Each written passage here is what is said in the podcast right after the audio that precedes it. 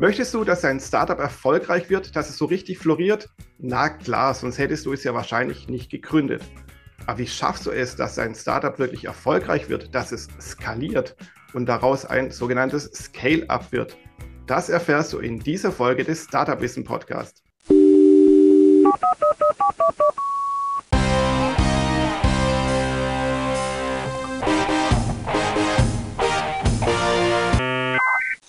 Herzlich willkommen zu einer neuen Folge des Startup Wissen Podcast. Ja, heute dreht sich wieder alles um das Thema Startups, logischerweise. Besser gesagt, wir reden über das Thema Scale-Ups. Was Scale-Ups sind, was sie ausmacht und wie du es schaffst, dass dein Startup zum Scale-Up wird, das erfährst du hier. Und deshalb habe ich auch einen wunderbaren Gast vors Mikro bekommen, den Benjamin. Benjamin, freut mich sehr, dass du dabei bist. Herzlichen Dank. Bitte stell dich mal kurz vor, wer bist du eigentlich und was machst du so? Hallo, äh, auch vielen Dank, dass ich heute hier sein darf in diesem Podcast und äh, euch einige Impulse vielleicht auch und auch Fragen äh, zur Verfügung stehen darf an der Stelle.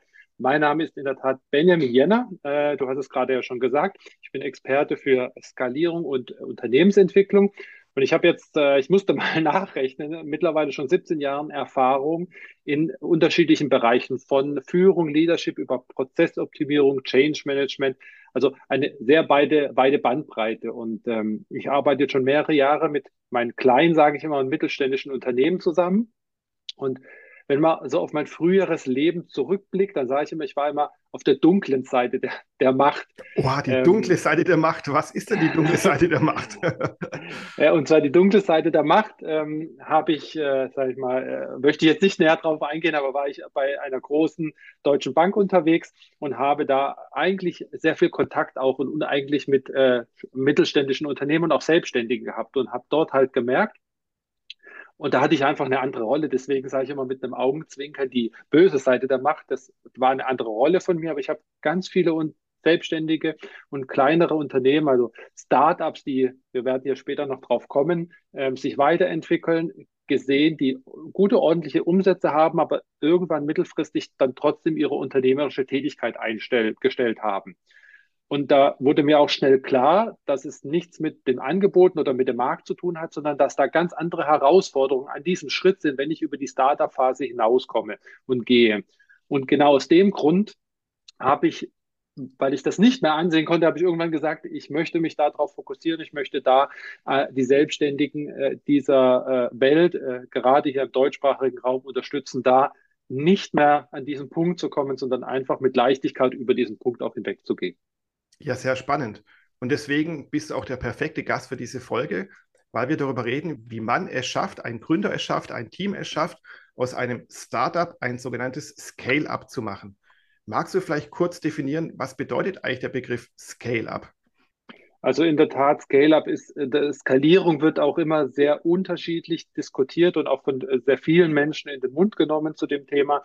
Aber Skalierung äh, ist an der Stelle relativ einfach, weil du Skalierung bedeutet, dass du wächst, dass du weiter wächst mit den Ressourcen, die du entweder hast oder durch, durch Steigerung der Ressourcen, also durch einen größeren Input. Sprich, du bist bisher alleine oder vielleicht ein kleines Gründerteam und äh, holst neue Mitarbeiter an, äh, an Bord beispielsweise. Dann steigerst du die Ressourcen. Ähm, das ist ein sehr äh, großer, ähm, großer Punkt, wenn du, wenn es um das Thema Skalierung geht. Mhm. Das heißt, Wachstum ist ja sowas Relatives und das passiert ja auch immer irgendwie. Du bleibst ja nicht auf der Stelle stehen. Gerade als genau. Startup beginnt man ja quasi bei Null. Aber gibt es so den einen Punkt, wo man sagen kann, so, tschakka, jetzt ist man kein Startup mehr, sondern ein Scale-up, weil man eben skaliert, also wächst.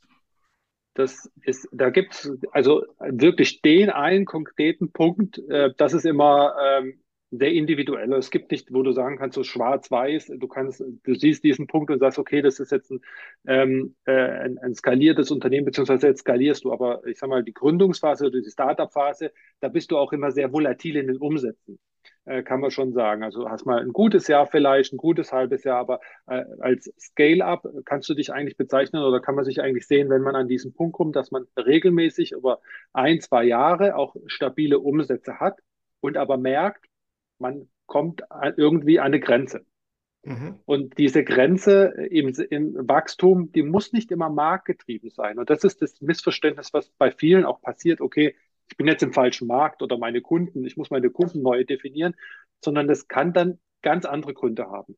Und das ist halt so komplex, das zu erkennen, wenn du an diesem Punkt bist, diesen, dass, dass es nichts mit dir zu tun hat, mit deinem Produkt, dass du es weiterentwickeln musst, sondern dass es vielleicht mit deinem Unternehmen zu tun hat, du weiterentwickeln darfst, weil du so bisher vielleicht fiktives Beispiel, ihr seid zu zweit, in der, habt zu zweit gegründet, habt vielleicht äh, den einen oder anderen Freelancer eingestellt, aber mittlerweile reicht es nicht mehr, sondern du bräuchtest jetzt auch Menschen, die im, den Kundensupport machen. Das kannst du nicht mehr alleine machen. Du bräuchtest vielleicht Menschen, die auch aktiv äh, etwas verkaufen. Das sind dann Punkte, wo du, wo man ja häufig merkt, hm, da bin ich vielleicht an so einer Grenze, und dann werden die falschen Schlüsse gezogen. Oder können falsche, passiert es, dass falsche Schlüsse gezogen werden dann. Genau, ja. Ja, das stimmt. Also den einzelnen Punkt, wo man sagen kann, so jetzt überschreitet man eine fiktive Schwelle und jetzt wird man vom Startup zum Scale-up, den gibt es nicht.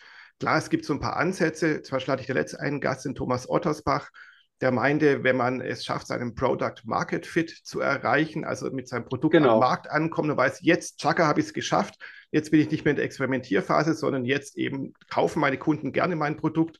Das wäre so ein Punkt, um zu skalieren oder so den Schritt zu machen, um zu wachsen. Andere sagen natürlich hier, wenn der erste Investor einsteigt mit einer großen Summe und ich mit dem Geld von dem Investor dann eben mehr Mitarbeiter einstellen kann, neue Länder erobern kann, mehr Geld vom Marketing habe und so weiter, also dann wirklich skalieren, also stark wachsen kann, dann ist natürlich auch so ein Punkt, um zu sagen, jetzt sind wir ein Scale-up und kein, keine Neugründung mehr. Genau, das ist das, was ich gemeint habe mit stabilen Umsätzen. Ja, da, da hast du völlig recht. Wenn mein Produkt angenommen wird, wenn die Nachfrage gut ist ähm, und äh, wenn ich dann in irgendeinem Punkt merke, okay, jetzt brauche ich, so wie du es vielleicht gut gesagt hast, es braucht neue Mitarbeiter. Ich brauche jetzt vielleicht keinen Generalisten mehr, der alles macht, also so Stich Freelancer, sondern ich brauche jemand, der ein Spezialist ist für einen bestimmten Bereich Kundenservice, der mit Menschen umgehen kann, weil ich mir dafür äh, vielleicht, äh, weil ich mir das nicht zutraue beispielsweise oder weil für mich schwierig. Es gibt ja auch Gründer. Ich habe beispielsweise einen begleite ein Unternehmen, der, der ist ein total super Unternehmer, Selbstständige, der ist pfiffig, der hat, äh, der, also da kann man nichts dazu sagen, aber sein Steckenpferd ist nicht der Vertrieb. Mhm. Äh, das hat er lange mit sich, da hat er sich schwer getan damit, bis er irgendwann an den Punkt kommt, dass wir daran gearbeitet haben, dass er gemerkt hat, okay, ich brauche jetzt einen Spezialisten, weil ich immer, ich, ich schiebe das immer, ich habe immer irgendwas anderes zu tun und trotzdem haben die den die Bude eingerannt. Aber ich brauche jemanden, der diesen Punkt abdeckt. Das ist auch so was, wenn man merkt, irgendwann mal kommt ein Punkt, jetzt braucht irgendwie eine, eine spezielle Fähigkeit, die brauche ich einfach noch, so wie du gesagt hast, dann ist man an diesem Schritt, dann kann man sagen, okay, jetzt geht es an die Skalierung, jetzt kann ich was verändern. Genau, der Punkt, wo man dann auch einfach Geld in die Hand nehmen muss und was riskieren muss, weil wenn man eben die ersten Mitarbeiter einstellt oder Geld ausgeben muss für große Marketingkampagnen oder so, das kann man nicht mehr aus der Portokasse bezahlen. Das ist also ja. der nächste große Schritt, wo es risikoreich wird. Mhm. Dann kommen wir mal dazu, wie schafft man es denn eigentlich zu skalieren? Ist natürlich eine große Frage, da gibt es wahrscheinlich tausend von Maßnahmen. Aber so ganz generell gesprochen, was würdest du denn empfehlen zu sagen, das, das und das sollte man tun, um eben ein Startup zu skalieren und zum Scale-up aufzubauen? Ich glaube, das Größte, ein, einer der größten Punkte aus meiner Sicht ist, und du hast da ja einen super Artikel schon darüber geschrieben, also geschrieben, also den, den es interessiert. Ich glaube, du verlinkst den auch an der Stelle, da, da sind ja, wirklich klar. wertvolle Informationen mit bei, ist das Thema Vereinfachen. Äh, sprich Freiräume schaffen. Das ist eine der, das ist aus meiner Sicht und das auch, wenn ich mit meinen Kunden zusammenarbeite, immer der erste Schritt, Freiräume zu schaffen. Denn wenn man selbstständig ist, wenn man ein Start-up ist, dann passiert es sehr häufig, dass man eigentlich Fachkraft, Führungskraft und Unternehmer in einer Person ist, weil man ja hat ja niemand anders. Genau, es gibt klar. ja niemand anders. Und dann ist es wichtig, dass diese dass man, sag ich mal, diesen Freiraum entweder durch zwei Möglichkeiten sich schafft, so wie du gesagt hast, entweder ich investiere in Marketing und Vertrieb. Ähm, das heißt, ich brauche Leute, die mich da unterstützen, weil es vielleicht einfach zu viel wird, auch zu komplex wird. Oder ich vereinfache es, indem ich ähm, Tools einsetze, die ich bisher noch nicht gemacht habe, indem ich es vereinfache, ähm, äh, was das Thema Prozess angeht, also indem ich mal, mir über Prozesse, jetzt weiß ich jetzt nämlich ein Thema in den, in den Mund, was der ein oder andere vielleicht sich äh, schon die Haare sträubt, aber es können auch ganz einfache Themen sein. Einfach, dass man mal runterschreibt, was sind so die Punkte, die wichtig sind, dass man da reingeht und das überlegt. Und das ist ein wichtiges Thema, sich erstmal Freiraum zu schaffen, um überhaupt sich damit zu beschäftigen, so wie du sagst, auch neue Mitarbeiter einzustellen, weil es ist ja auch ein Risiko. Ich nehme mhm. Geld in die Hand und in Deutschland ist es so, es gibt einen Kündigungsschutz, auch wenn ich, äh, das ist alles wichtig und richtig, aber ich investiere und ich kaufe ja ma manchmal als Start-up, wenn ich jetzt nicht high-fancy äh, Produkte habe und da gibt es ganz viele Start-ups, die, die high-fancy Produkte haben, aber die nicht am großen Markt bekannt sind, dann habe ich Herausforderungen, neue Mitarbeiter überhaupt zu bekommen. Weil ich, wenn, nur wenn ich sage, ich brauche jetzt jemanden für den Vertrieb, das, da brauche ich auf der anderen Seite jemanden, der auch Lust hat, bei mir zu arbeiten. Und das ist dann halt die, ähm, da sich die Zeit zu nehmen auch, das sage ich auch immer, wenn der Gedanke kommt, auch nicht den Erstbesten zu nehmen, wenn man vielleicht das Bauchgefühl passt. Weil wie viele mhm. Gespräche werden geführt? Ein, zwei Gespräche. Ähm, dann kann man durchaus, mag jetzt niemand etwas unterstellen, aber auf der anderen Seite auch mal besser verkaufen, wenn man Vertriebler ist, als man vielleicht in der Tat ist. Und da sich die Freiraum zu nehmen, ich glaube, das ist das Wichtige, den Freiraum zu schaffen und dann entweder sich über welche, wen nehme ich dazu, welche äh, neuen Mitarbeitenden oder wie kann ich etwas automatisieren, wie kann ich etwas ähm, äh, machen, dass es leichter von der Hand geht, ähm, um diese Entscheidungen zu treffen. Genau, das heißt ja, von der ursprünglichen Rolle eines Gründers, da ist er meistens Generalist. Man ist Geschäftsführer, man ist Marketing-Experte, man ist vielleicht nur Programmierer, wenn man eine App entwickelt. Man geht ja. auf Messen, wenn man E-Commerce-Startup hat, verpackt man auch noch die Päckchen und so weiter. Man ist ja das Mädchen für alles irgendwie. Ja. Und das heißt, wenn man ein kleines Gründerteam hat, hat er jeder tausend von Hüte und Rollen. Und äh, das heißt dann, wenn man skaliert und wächst und sich Freiräume schafft, wie du sagst, geht es ja darum, dass eben die Generalisten mehr zu Spezialisten werden. Das heißt, wenn ich weiß, ich bin ein guter Geschäftsführer, dann bin ich aber auch nur Geschäftsführer und kümmere mich zum Beispiel um die Zahlen aber wenn ich weiß als Gründer, ey, das Marketing liegt mir mehr, dann brauche ich vielleicht jemanden, der für mich die Geschäftsführung übernimmt oder halt eben andere Sachen übernimmt. Oder ich mache Outsourcing. Äh, wenn ich ein E-Commerce-Unternehmen mhm. bin, dann hole ich mir einen Fulfillment-Dienstleister rein, der für mich das ganze Fulfillment übernimmt, eben das Päckchen packen, vereinfacht gesagt und solche Sachen. Genau. Und da, du, du sagtest, die geht es so leicht von der Hand, weil du das auch durch deine Tätigkeit und ich ja auch, ähm, sehr, für uns ist es ein logischer Schritt. Aber für den Mensch, der sich von seiner Mädchen vor alles Rolle zurückziehen darf und auf eine Rolle fokussieren darf, das ist ein ganz großer Schritt loszulassen. Und auch diesen Schritt zu gehen und zu sagen, okay, ich mache jetzt, ich bin zwar ein super Programmierer und die App, das ist mein Baby, aber ich muss mich auf andere Sachen konzentrieren, vielleicht auch einen Investor an Bord zu holen, was auch unglaublich Kapazitäten bindet. Ich muss Gespräche führen, ich muss auch vielleicht, wenn ich das noch nicht so gut im Verkaufen bin, mein Unternehmen verkaufen auf die eine Art und Weise, dann braucht es vielleicht jemand, der auch gut ist mhm. den ich mir auch reinhole, aber ich muss es dann loslassen. Und da, das ist immer lustig, auf der einen Seite, aber auch ein Punkt, wo ich immer sehr stark auch mit meinen Kunden dann ihnen Hinweise geben darf und arbeiten darf, weil das ist sehr schwierig, sein Baby loszulassen. Wenn man eigene Kinder hat, äh, dann mhm. sage ich nichts Neues, das Kind irgendwann laufen zu lassen und vielleicht nicht mehr direkt hinterher zu laufen, wenn es umfliegt und wenn es zurückfliegt das ist eine schwierige, das ist ein schwieriger Schritt, aber ein wertvoller Schritt, weil alle, die diesen Schritt gemacht haben, die haben plötzlich ganz viel Zeit. Genau. Es geht ja auch beim Skalieren erstmals um das Mindset. Und da ja. finde ich, ist ein sehr guter Lesetipp äh, die Vier-Tage-Woche von Tim Ferriss. Klar, äh, dass man wirklich nur vier, nee, die Vier-Stunden-Woche, wie heißt das? Die Vier-Stunden-Woche. Die Vier-Stunden-Woche, genau. Die Vier-Stunden-Woche, genau, nicht die Vier-Tage-Woche, sondern die Vier-Stunden-Woche. Das ist ja so die Idee des Buchs zu sagen, als Gründer, als Startup-Inhaber reicht es aus, dass man nur vier Stunden in der Woche arbeitet. Ist natürlich sehr übertrieben, überspitzt und provokant. Aber die Idee ist ja von Tim Ferriss zu sagen, wenn du wachsen willst oder dir Freiräume schaffen willst, dann musst du mhm. einfach outsourcen und oder automatisieren. Also alles, was du mal von Hand getan hast, versuche so viel davon wie möglich digital zu erledigen oder an Dienstleister rauszugeben oder an irgendwas anderes zu machen, damit du wieder mehr Freiräume hast, um eben dein Business zu skalieren oder vielleicht natürlich mehr Freizeit zu haben, je nachdem, ja. was vielleicht äh, deine Zielgebung ist. Also in der Tat, du sprichst das Buch an, das an der Stelle zwar, zwar sehr provokant ist, aber ich glaube, es sehr gut ausdrückt, wenn das Ziel, wenn man das Ziel anpeilt und wenn es dann nachher nur viereinhalb Stunden sind am Tag oder fünf Stunden, ist es ja egal.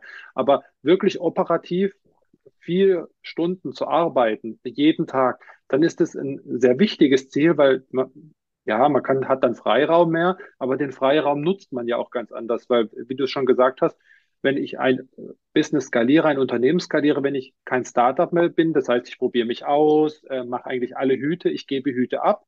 Das heißt, ich muss aber auch schauen, welche neuen Aufgaben kommen mit dem neuen Hut vielleicht an mich ran. Das heißt, wenn ich Mitarbeiter einstelle, ist ja nicht nur, dass ich mir Zeit lassen sollte, den richtigen Mitarbeiter anzustellen. Die Mitarbeiter sind ja nicht da und ich schließe das Zimmer ab und schließe es abends wieder auf, wenn sie mhm. raus sind. Das heißt, da kommen Herausforderungen wie, wie führe ich denn meine Mitarbeiter?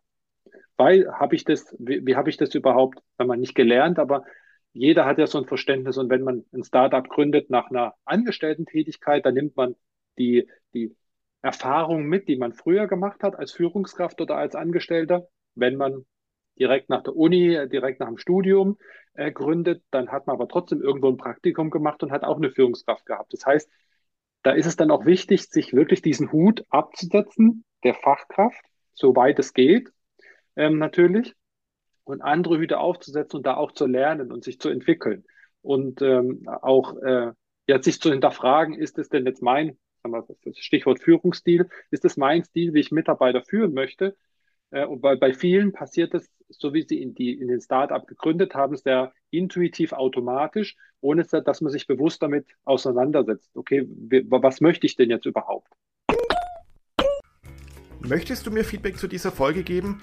Hast du eine Fachfrage? Oder hast du vielleicht Ideen, die unbedingt in den nächsten Folgen des Startup Wissen Podcasts besprochen werden sollen?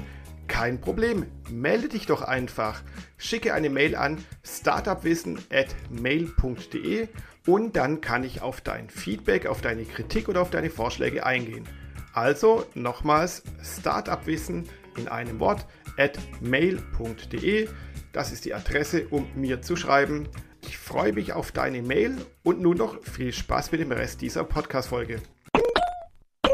Genau, du redest ja gerade schon über die Hürden und Hindernisse, die mhm. Wachstumsschmerzen, nenne ich es mal, weil wenn genau. du eben die ersten Mitarbeiter einstellst oder noch mehr einstellst, weil eben das Business läuft, dann verändert sich ja dein ganzes Unternehmen und auch deine Rolle zum Beispiel als Gründer. Du bist dann mehr Führungskraft, du musst dich um die Mitarbeiter kümmern, du musst ganz, ganz viel Papierkram erledigen in Deutschland und Gesetze und Richtlinien einhalten von getrennten Toiletten und schlag mich tot hier. Dann musst du natürlich. Immer Meister drin. Ja, genau. Also deutsche und Regularien und Gesetze, da sind die Meister drin. Wir sind die, die, die Könige im kompliziert machen. Das ist dann das Problem, wenn man skaliert, dass eben vieles komplizierter und auch komplexer wird. Oder du brauchst dann neue Systeme, weil es halt eben dein, äh, was ich, äh, was wollte ich gerade sagen, Open Source äh, Tool mhm. nicht mehr tut. Damit hatte ich es ja in der letzten oder davon hatte ich es in der letzten Folge des Startup Business Podcast. Wenn man eben digitalisiert ein Data-Driven äh, Unternehmen werden will, zum Beispiel, dann reichen manche kleine Tools nicht mehr aus, man muss den nächstgrößeren Schritt gehen, teure Tools einkaufen und so weiter. Ja, und das sind natürlich auch dann Wachstumsschmerzen. Genau, und das ist, es ist halt so unglaublich wichtig, sich, ähm, du, hattest es gesagt, automatisieren, Wachstum. Äh, es gibt heute so viele Chancen und so viele Möglichkeiten. Wenn wir mal zurückrechnen, 40 Jahre, äh, mal überlegen, welche, was es damals gab, vor 30, 40 Jahren und was es heute gibt wie ähm, du hast das Stichwort Open Source Software äh, angesprochen. Es gibt so viele Möglichkeiten, ähm, etwas zu automatisieren. Ähm, man muss es halt sich wirklich bewusst machen, dass es den, den Schritt notwendig macht. Und auch die Regularien, ja, wir sind da Weltmeister drin, aber wenn man sich damit beschäftigt und dann passiert es halt. Und das ist etwas, was ich häufig merke, dass wenn man an diesem Schritt ist, dass man eigentlich Mitarbeiter zur Unterstützung sich reinholt, dass diese vier Stunden vor Woche von Tim Ferriss weiter in die Ferne rückt, weil man doch nicht loslassen kann, weil doch andere Sachen auf einen zukommen, weil man diese Hüte bewusst nicht runternimmt. Und das ist, ähm, das ist spannend und das ist auch eine Herausforderung für viele. Genau. Jetzt haben wir in den letzten paar Minuten sehr über die negativen Dinge geredet. Aber wir wollen ja die Leute da draußen, die Zuhörer, ermuntern, ein Scale-up zu bilden oder aus ihrem Startup ein Scale-up zu machen. Du hattest ja schon die ersten Maßnahmen äh, genannt, zum Beispiel eben das Mindset braucht man dazu. Man sollte sich Freiräume schaffen, man sollte vom Generalisten zum Spezialisten werden, indem man zum Beispiel Mitarbeiter einstellt und Aufgaben abgibt. Was fällt dir denn noch ein, was man alles braucht, um eben sein Startup skalieren zu können? Genau. Nur ein Punkt noch, was das Thema negativ angeht. Ich, also es ist überhaupt nicht negativ, was wir heute sprechen. Das ist, glaube ich, wichtig auch für die, die zuhören. Wenn ihr solche Punkte habt, dass ihr das merkt, dann ist mhm. es, glaube ich, auch wichtig, diesen Aha-Effekt, das nicht als negativ zu sehen, sondern wirklich auch diesen Aha-Effekt zu nutzen, um da äh, das zu erkennen und auch bewusst diesen Schritt zu gehen. Äh, aber was die Frage angeht, nach ähm, ist doch mal in welche Richtung äh, was zu tun ist oder was man auch noch tun kann, äh, klar mit äh, Spezialisten einstellen, ähm, sich wirklich auf andere Rollen konzentrieren, da auch wirklich Zeit zu nehmen, Freiräume zu machen. Ähm, und ähm, wenn man an diesem Punkt noch nicht ist, was man tun sollte, mit dem kleiner Gründung, mit dem kleiner Gründer, mit dem, einem, sorry, mit einem kleinen Gründerteam ist es häufig klar, weil es gibt ja einen Grund, warum man eine App, äh, App entwickelt hat, warum man etwas anbietet. Aber auch mal, warum gibt es denn das Unternehmen? Was wollen wir denn erreichen? Das auch mal auf Papier bringen und jetzt nicht, dass es auf Papier ist äh, und was irgendwo hinhängen kann, aber wenn ich jetzt Mitarbeiter einstelle, die fragen, okay, was, was möchtest du denn mit deinem Unternehmen erreichen? Da sind wir halt mittlerweile in einer Zeit, natürlich spielt Gehalt eine Rolle. Wir müssen alle von irgendwas leben. Luft und Liebe äh, reicht noch nicht ganz. Aber was, wenn dich ein neuer Mitarbeiter fragt oder ein potenzieller Bewerber, was möchtest du denn machen? Was möchtest du denn erreichen im Unternehmen? Und das kommt gar nicht so wenig vor, dann ist es halt auch wichtig, sich klar zu werden, okay, warum habe ich denn überhaupt das Unternehmen gegründet? Denn ich, eine App zu entwickeln, also Stichwort Vision ist Vision, Mission ist denn da äh, Themen, die, glaube ich, sehr spannend sind. Sich da einfach mal das, was in den Köpfen schon automatisch drin ist, weil es gibt ja einen Grund, das mhm. einfach mal auf Papier zu bringen, mal runterzuschreiben, das ist äh, unglaublich wertvoll. Stimmt, der Purpose, wie es so schön im Englischen heißt. Genau. Oder es gibt ja den Golden Circle, wo ganz mittendrin das Why, also das Warum steht. Warum Und Simon ist Sinek, genau. Genau, Simon Sinek. Ähm, warum äh, ist eigentlich das Unternehmen da und womit unterscheidet es sich auch von den anderen Mitbewerbern? Und natürlich auch in der heutigen Zeit, wo viel über Nachhaltigkeit geredet wird, muss man sich auch mal die richtige Frage stellen, muss man wirklich extrem skalieren? Weil skalieren ist ja auch nicht gleich skalieren es gibt ja viele, genau. die wollen den steilen Aufstieg sofort von heute auf morgen quasi die Welt beherrschen. Oder schaffe ich es eben auch nachhaltiger, langsamer und bin damit dann ein sogenanntes Zebra-Startup. Ja, die gibt es. Kann man auch bei Startup Wissen nachlesen. auch über äh, Y und Golden Circle gibt es bei Startup Wissen einen Artikel.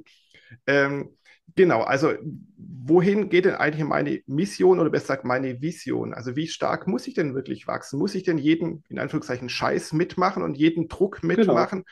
Oder schaffe ich es auch einfach langsamer? Und du hast, du hast es in einem schönen Nebensatz gesagt, muss ich alles mitmachen. Wenn ich weiß, wo ich hin möchte, weiß ich auch, welche Abzweigung ich vielleicht an der Stelle nicht nehmen möchte. Egal, was, was die Abzweigung ist, wenn ich weiß, wo möchte ich hingehen, dann ist es auch eine tolle Orientierung fürs Unternehmen, wo möchte ich mich hinentwickeln und muss vielleicht nicht jede, jedes, äh, jedes Thema, das durch Dorf getrieben wird, äh, Huckepack nehmen, sondern kann sagen, okay, bringt uns das weiter auf unserem Weg? Nee, das geht in eine andere Richtung, das passt auch nicht so rein. Und da ein wichtiger Aspekt in dem Zusammenhang sind, glaube ich, auch die Werte. Also Werte wird immer ganz groß äh, geschrieben, gerade bei großen Unternehmen. Aber es ist immer wichtig, dass ein Impuls, den ich auch meinen äh, Kunden und mitgebe und den ich auch äh, euch mitgeben möchte, die ihr das hört, überlegt euch mal, was euch wichtig ist. Werte in der Familie, die sind völlig automatisch da, spricht man eigentlich auch nicht drüber. Ich habe es in meiner Familie mal gemacht. Es ist spannend, was da rauskommt. Mhm. Ähm, was ist uns wichtig in der Zusammenarbeit, in dem täglichen Miteinander? Man verbringt ja auch viel Zeit im Unternehmen, äh, mehr, häufiger mehr als mit der eigenen Familie manchmal äh, gerade am Anfang, in den Anfangszeiten. Das ist auch wichtig. Wie wollen wir zusammenarbeiten? Wie wollen wir auch vielleicht mit Kunden umgehen? Ähm, was ist uns da ein wichtiges Thema? Ähm, das sind so zwei Aspekte, die, glaube ich, sehr wichtig sind in dem Zusammenhang, wenn ich über Skalierung nachdenke. Das stimmt. Und gerade wenn dann externe Kräfte dazukommen, zum Beispiel Investoren wie Business Angels, Genau. Bei denen steht natürlich im Vordergrund Geld verdienen, vollkommen legitim. Das ist halt deren Mission. Ähm, und dann kriegst du natürlich einen gewissen Druck zu sagen, ja, jetzt aus deinem Startup, das muss ein Scale-up werden und dann wird es das nächste Unicorn, also ein Startup, mhm. das mindestens eine Milliarde wert ist. Ach was, wir satteln noch einen drauf, du wirst ein Dekakorn, also ein Startup, das 10 Milliarden Dollar wert ist oder Euro wert ist. Und das ist die Frage, willst du wirklich diesen Weg gehen oder auch nicht? Genau, das ist ein Thema. Aber es fragen auch mittlerweile viele, auch wenn viele ähm, Kapitalgeber danach äh, natürlich das Ziel haben, Geld zu verdienen mit ihrem Kapital, ähm, sind wir, glaube ich, mittlerweile auch in einem, in einem wirtschaftlichen Umfeld und ich spiegeln mir auch viele äh, aus meinem Umfeld und viele auch Kunden wieder.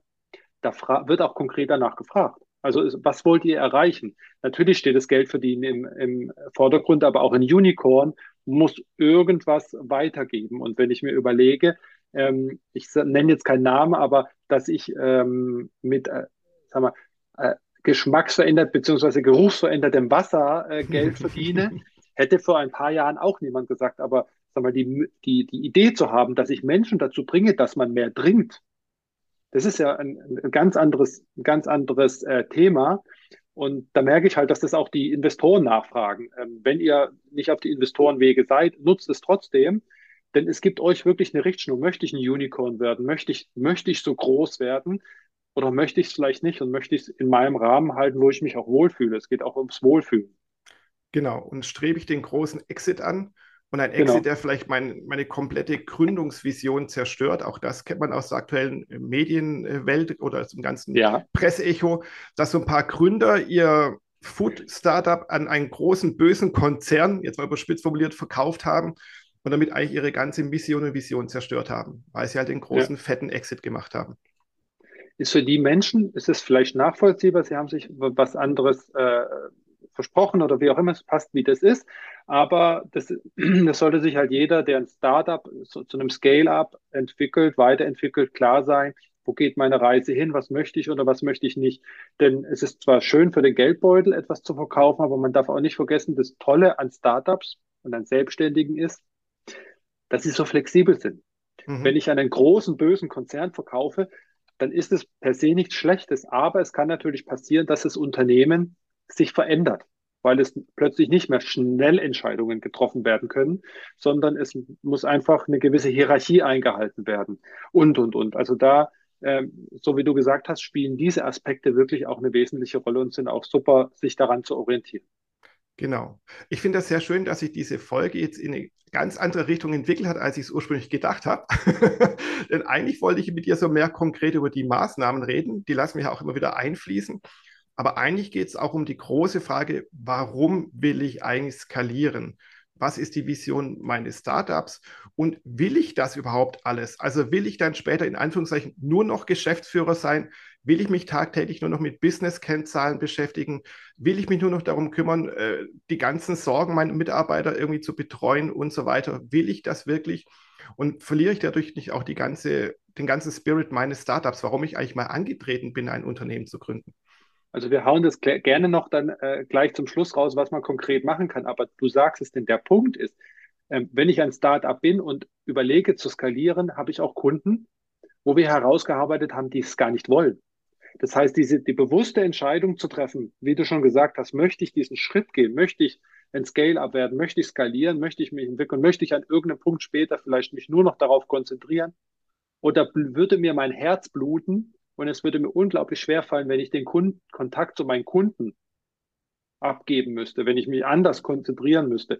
Das ist eine bewusste Entscheidung, die, glaube ich, jeder für sich selber treffen muss, der ähm, an, dieser, an dieser Schwelle steht, die man sich aber auch bewusst treffen sollte. Denn mhm. nicht einfach nur so ein schleichender Prozess, das passiert auch nicht, sondern wirklich sich die Frage stellen. Und ich habe auch Kunden, die sagen, nein, es passt so, wie es ist. Ich möchte da bleiben und ich möchte an diesem diesen um, in diesen Umsatzentwicklungen, die ich aktuell bin, das ist völlig ausreichend für mich. Da, da habe ich das erreicht, was ich erreichen wollte. Dann ist das genauso okay. Genau, man muss sich auch mal wissen, was ist die Zielsetzung eben, was ist mir im Leben wichtig? Ist es das große Geld? Ist es die Freiheit, die unternehmerische Freiheit, die persönliche Freiheit, sich zu entwickeln und so weiter? Gut, jetzt hast du es gerade schon angedeutet. Du hast noch ein paar Maßnahmen in petto oder so einen kleinen Maßnahmenkatalog dir überlegt, glaube ich, für diese Folge. Dann hau doch mal raus. Wenn man sich also jetzt entscheidet, zu skalieren, ein Scale-up aufzubauen, was muss ich denn dafür tun oder was muss ich denn bedenken? Ähm, was muss ich dafür tun? Ich sollte mir am ersten Mal, das ist immer das Einfachste, mir überlegen, wo meine Zeit am Tag hingeht. Das heißt, ich schaue als Gründer, äh, als Gründerteam, was mache ich den ganzen Tag? Welche Aufgaben mache ich? Da wirklich auch Transparenz reinzubringen, weil das hat man in der Regel relativ wenig. Äh, diese Transparenz, weil man es halt einfach macht. Es ist auch gut, wie es bisher ist, aber einfach eine Transparenz zu schaffen, ein, zwei Tage mal wirklich mit einem Notizzettel sich nebenhin zu legen und zu überlegen, was sind die Aufgaben, die ich täglich mache. Um da auch einen Blick zu bekommen, du hast es gesagt, Spezialisten einzustellen, bin ich überhaupt an dem Punkt oder für was kann ich denn überhaupt Spezialisten einzustellen? Weil ich brauche jemanden für den Vertrieb und ich habe vielleicht gar keinen Vertrieb oder fürs Marketing und ich kann da lieber einen Freelancer mir reinholen oder ich kann es abgeben. Das ist ja auch was, ähm, um das sich anzuschauen.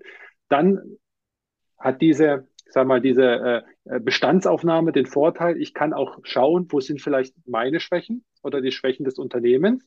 Ähm, das kann man dann relativ äh, einfach sich markieren, okay, was läuft denn gut, was läuft denn nicht gut, wenn ich beispielsweise merke, dass ich ganz häufig in Problemen unterwegs bin, also in Problemlösungen oder in Herausforderungen, dann wäre es auch die Frage, sind es immer wiederkehrende Themen? Also, äh, dass man sich auch anschaut, sind es vielleicht Schwächen, ähm, die ich habe im Unternehmen, ähm, dass ich die äh, aktiv angehen kann. Stichwort, brauche ich da vielleicht einen Prozess? Mhm. Das ist keine Tapete, die ich an die Wand mache. Das, kann, äh, das können fünf äh, Stichworte sein, dass ich einen Prozess mal dokumentiere, dass es da einfach nicht so durcheinander geht. Und dann ermöglicht diese Aufnahme halt auch, also diese Bestandsaufnahme, die am besten jeder aus dem Gründerteam mal für sich macht, auch zu schauen, wo kann ich es vereinfachen? Wo mache ich vielleicht Sachen, die ich mir unterbewusst nie vorgenommen habe, aber die automatisch passieren.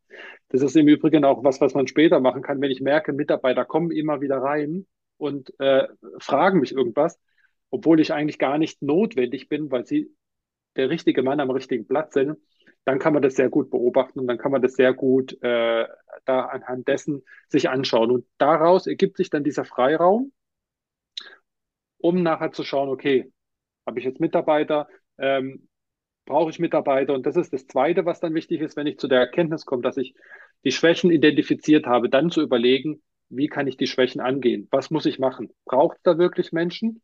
Oder ist es etwas, was man im Hause lösen kann? Wenn ich Mitarbeitende mit an Bord hole und brauche und der Überzeugung bin, das kann ich nicht auslagern, was ja immer aus dem Risikogesichtspunkt der bessere ist. Ich kann mir jemand ranholen, der mich da einfach unterstützen kann. Kommt auch immer auf die Komplexität an und das macht es dann halt auch gut, weil ich weiß dann ganz genau, welche Menschen ich suche. Das mhm. heißt, ich bin ganz konkret dabei, okay, ich weiß, der muss das und das und das machen, weil ich das abgeben möchte. Ähm, das heißt, ich kann auch sehr konkret nach Menschen suchen, die mich dabei unterstützen. Da ist halt auch noch wichtig, nehmt euch Zeit. Nehmt nicht den Erstbesten, nehmt euch wirklich Zeit für das Thema, auch die richtigen Menschen zu finden, ähm, die wirklich auch passen fürs Unternehmen. Genau, und um da mal kurz was einzuwerfen, wir beiden sind ja Schwaben, wie man vielleicht so ein bisschen raushört. und wir Sparen sind ja die Weltmeister, äh, nee, wir Schwaben sind die Weltmeister im Sparen, heißt es immer. Aber Sparen ja. ist nicht immer gut, weil man kann nämlich auch am falschen Ende sparen, indem man zum Beispiel günstige Mitarbeiter einstellt oder versucht, viele Tätigkeiten durch Studenten, Praktikanten oder sonst wie erledigen zu lassen. Nichts gegen Studenten und Praktikanten, aber es gibt einfach ein paar Fachthemen, da braucht man einen Experten dafür. Weil jemand, der in manchen Dingen keine Expertise hat, der braucht viel länger oder wird nie das Ergebnis erzeugen wie ein Experte. Und klar, ein Experte, zum Beispiel in Form eines Freelancers oder einer Agentur, die kosten dann natürlich mehr Geld als ein Praktikant oder Student, aber dafür sind die auch schneller fertig und sie haben halt einfach dann das richtige Ergebnis und man rödelt nicht Ewigkeiten an irgendwas herum. Und richtige Freelancer oder Experten, die muss man auch nicht die ganze Zeit betütteln und irgendwie anweisen, sondern die machen einfach. Also genau. nur mal so eingeworfen. Also auch da wieder zu, zu dem Thema investieren, Freiraum schaffen. Lieber mal vielleicht ja. ein bisschen mehr Geld investieren, aber dafür hat man dann auch mehr Freiraum, weil die Experten einfach wissen, was sie tun und dann bringen sie auch ein gutes Ergebnis. Genau, und du sagst es, man bezahlt ja für die unterschiedliche Erfahrung. Ein Student, der hat ja theoretische Erfahrung, auch kann auch viel Erfahrung haben, wenn er nebenher viel gemacht hat, aber wenn ich das an den Freelancer, an den, wen auch immer abgebe, an ein Unternehmen, das da äh, die Kompetenz drin hat, dann habe ich einfach die Erfahrung an der Stelle ähm, die ich einfach mit einkaufe. Was mir gerade noch einfällt, äh, der baut, glaube ich, sehr gut auf. Als Tipp, egal, kann auch ein Startup machen. Je früher, desto besser. Jeder, jedes Startup, jedes Scale-up sollte spätestens haben ein Organigramm. Mhm. Und da geht es nicht darum, ein Organigramm, wo ganz viele Leute drinstehen. Da geht da geht es mal wirklich darum, welche Positionen brauche ich. Und da wirklich mal hinzuschreiben, deswegen ist es toll, wenn man diese Bestandsaufnahme macht, dass man sich mal wirklich überlegt, was man über ein, zwei Tage gemacht hat. Das kann man nämlich dann gut ranziehen. Dann kann man nämlich mal, welche Position brauche ich überhaupt im Unternehmen? Und wenn ihr da eure Namen reinschreibt, was passiert oder ihr seid ein Gründerteam und ihr schreibt drei Namen rein, dann merkt ihr aber mal, wie viel Hüte ihr aufhabt. Und wenn ihr neue Mitarbeitende einstellen wollt oder es abgeben wollt, dann wisst ihr auch, was sucht ihr. Das heißt, das ist auch nochmal, weil ich bin immer zwar ein Freund von, etwas nach dem Bauchgefühl zu machen und nach der Intuition, aber es ist wichtig, da auch konkret ranzugehen und wirklich zu schauen, was habe ich denn bisher? Wie viele Hüte habe ich auf? Wie viele Hüte gebe ich ab? Hat auch den Vorteil, ich kann den Menschen, den ich reinhole, auch sagen, was ist deine Position? Das ist auch ähm, ein relativ klasse Thema, weil er weiß dann, was sind die Aufgaben, was wird von ihm erwartet, was muss er machen, also so konkret wie möglich. Und ein Punkt vielleicht noch, auch wenn Kennzahlen, wenn man nicht zahlenaffin ist, nicht immer der Freund eines jeden äh, Startups, jedes Selbstständigen äh, ist oder war. Man sollte auch sich damit überlegen, welche Kennzahlen, welche Zahlen neben dem Thema Organigramm, gegebenenfalls Prozesse, welche Zahlen brauche ich denn, um mein Unternehmen zu skalieren, zu entwickeln? Woran erkenne ich das? Und das ist in der Regel am wenigsten der Umsatz. Mhm. Genau, hab deine Zahlen im Griff.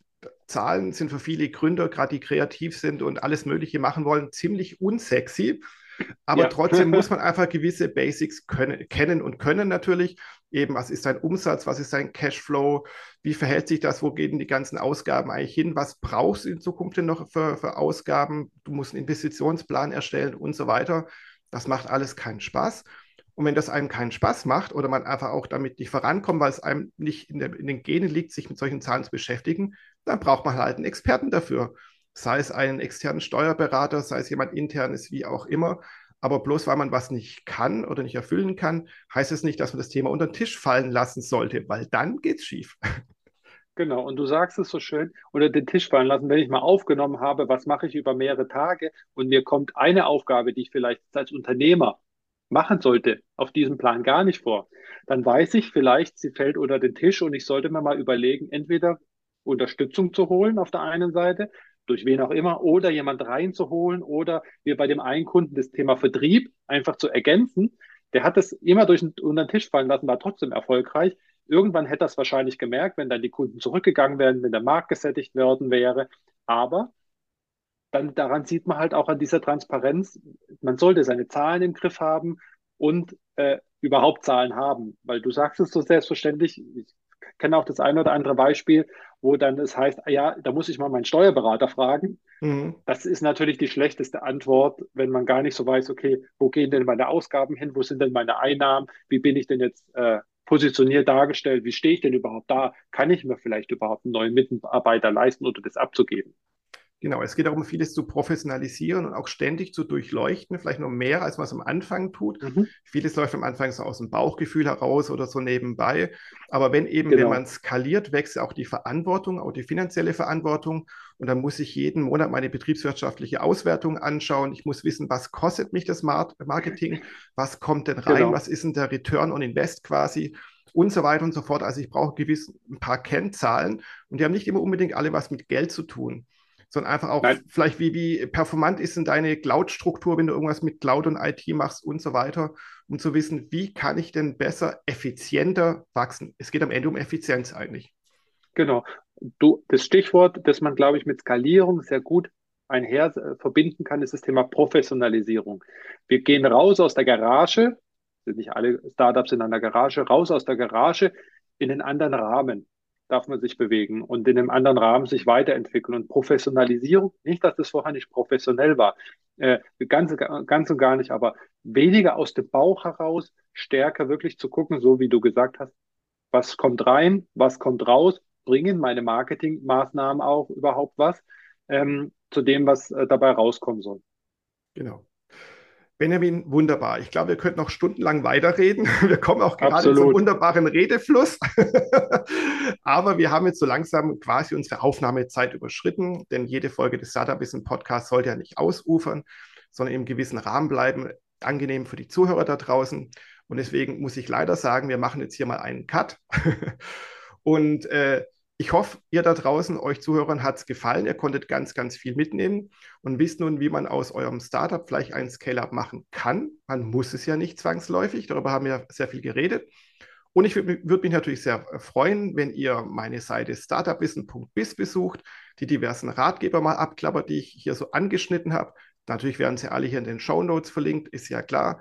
Wenn ihr der Podcast-Folge einen Like gebt auf Apple Podcast, Google Podcast, Spotify, Deezer und all den anderen Plattformen, über die ihr diese Folge quasi empfangen könnt. Und als letzte Eigenwerbung, es gibt auch den Startup Wissen Newsletter. Der ist ganz einfach zu finden unter www.startupwissen.biz, also biz, slash Newsletter. Und darüber werdet ihr informiert, wann eine neue Podcast-Folge erscheint.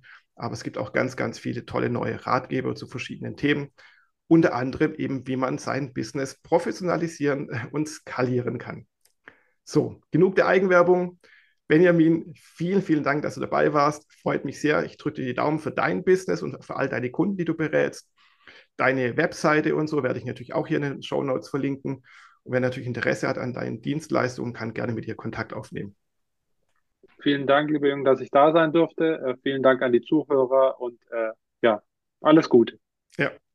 Somit, ich wünsche euch alle noch eine schöne Restwoche. Bleibt erfolgreich. Bis dann. Ciao, ciao.